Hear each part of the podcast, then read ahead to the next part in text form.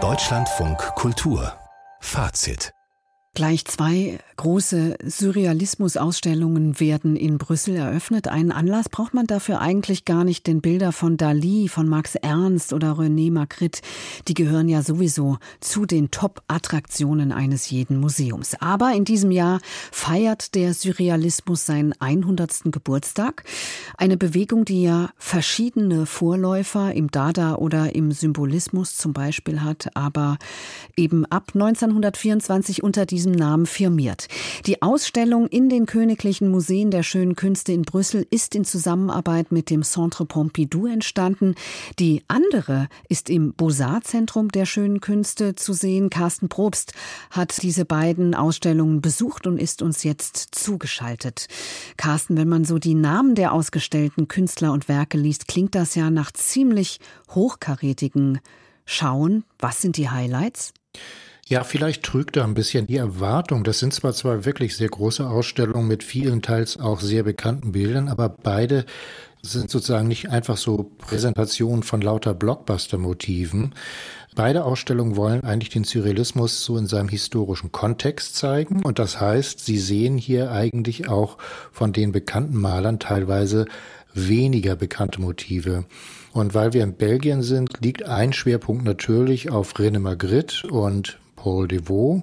Und von Magritte sind jetzt aber wiederum auch nicht nur diese berühmten Männer mit schwarzen Melonen auf dem Kopf zu sehen, sondern es werden eben auch Einflüsse auf sein Werk zurückverfolgt. Also anfangs hat er abstrakt gemalt, das wissen relativ wenige, futuristische Bilder, kubistische Bilder, bevor er dann sozusagen sein Schockerlebnis hatte mit dem Anblick eines Werkes von Giorgio di Chirico.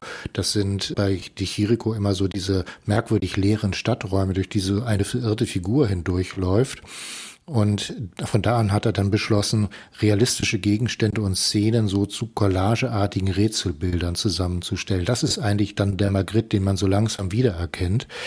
Die große Überblicksausstellung mit dem Titel Imagine im Königlichen Museum der Schönen Künste versucht dann nebenan ja einen Überblick zu schaffen. Was ist eigentlich der Surrealismus? Da treffen Sie natürlich auch auf großartige Gemälde von Max Ernst, die Waldbilder mit dem Vollmond oben drüber oder von Dali, von Jean Miro, von Paul Devaux oder auch von Magritte oder Man Ray und vielen anderen, die man kennt. Aber es ist hier eben auch keine Schau mit den ganz gängigen T-Shirt- und Postermotiven. Es gibt so viel zu entdecken, dass sie mit der Zeit wirklich den Eindruck haben, sie vermissen eigentlich auch gar nicht unbedingt diese ja, Alleinstellungsmerkmale unter den Surrealisten, sondern sie verfolgen einfach Geschichten und Motive. Jetzt sind schon einige Namen gefallen und natürlich René Magritte als der Vertreter des belgischen Surrealismus. So mit dem französischen Surrealismus verbindet man André Breton. Kann man überhaupt sagen, dass die beiden sich so ganz grundsätzlich unterscheiden? Also Francesca van der Pitt, die die Ausstellung Imagine im Königlichen Museum der Schönen Künste kuratiert hat, die sieht für beide erst einmal eine große Gemeinsamkeit. Und das ist das Erbe des sogenannten Symbolismus aus dem 19. Jahrhundert. Der Surrealismus beginnt ja sozusagen so langsam nach dem Ende des Ersten Weltkrieges. Der Symbolismus, den gibt es auch in einer französischen und einer belgischen Version. Beide Spuren werden hier auch so ein bisschen zurückverfolgt. Zum Beispiel mit Odilon Redon auf der belgischen Seite oder mit dem französischen Maler Gustave Moreau. Aber in Belgien entsteht trotzdem etwas ganz Eigenes, meint Franziska van der Pitt und fasst das so zusammen. It can be more political and it is definitely more subversive. Also sie meint, in Belgien war man vielleicht ein bisschen politischer oder mehr subversiv als bei den französischen Surrealisten. Bei Breton ging es mehr so um die Erforschung des Inneren, die Écriture automatique, das sozusagen blinde Zeichnen oder Malen oder Schreiben. Man sieht dann aber in Belgien an so ganz gezielten Provokationen, dass es da doch auch immer politische Sprengkraft hat. Die erotischen Motive bei Magritte, wo offen Geschlechtsteile präsentiert werden oder Beischlaf oder Masturbationsszenen. Das geht auch gegen die Sexualmoral natürlich der katholischen Kirche und des Bürgertums. Aber es geht auch oft wirklich frontal gegen die Kunst selbst, wenn das Individuum sozusagen so fast Opfer seiner Fantasien und Träume wird und richtig zerfällt. Und hier auch nochmal Francesca van der Pitt. Belgian surrealists are more analyzing language. You know, Magritte, ceci n'est pas une pipe. Belgian surrealists. Die belgischen Surrealisten sagt, sie analysieren die Sprache mehr. Sie kennen ja sicherlich das Bild von René Magritte mit dieser Pfeife, auf der steht ceci n'est pas une pipe. Das ist also keine Pfeife.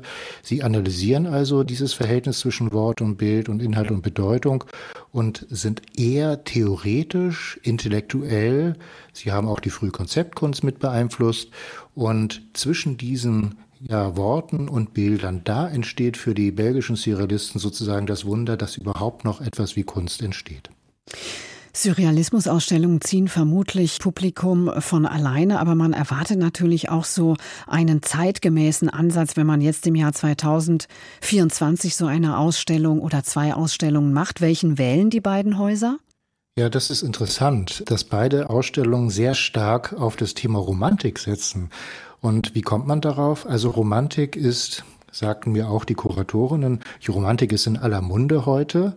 Die Verbindung von Natur ist aktuell, siehe Klimakrise, der Einsatz für universelle Ideale, siehe Menschenrechte, Kriegssituationen und so weiter. Dieses identitäre, innerliche Moment der Romantik könnte man auch noch für aktuell halten in unseren heutigen Debatten.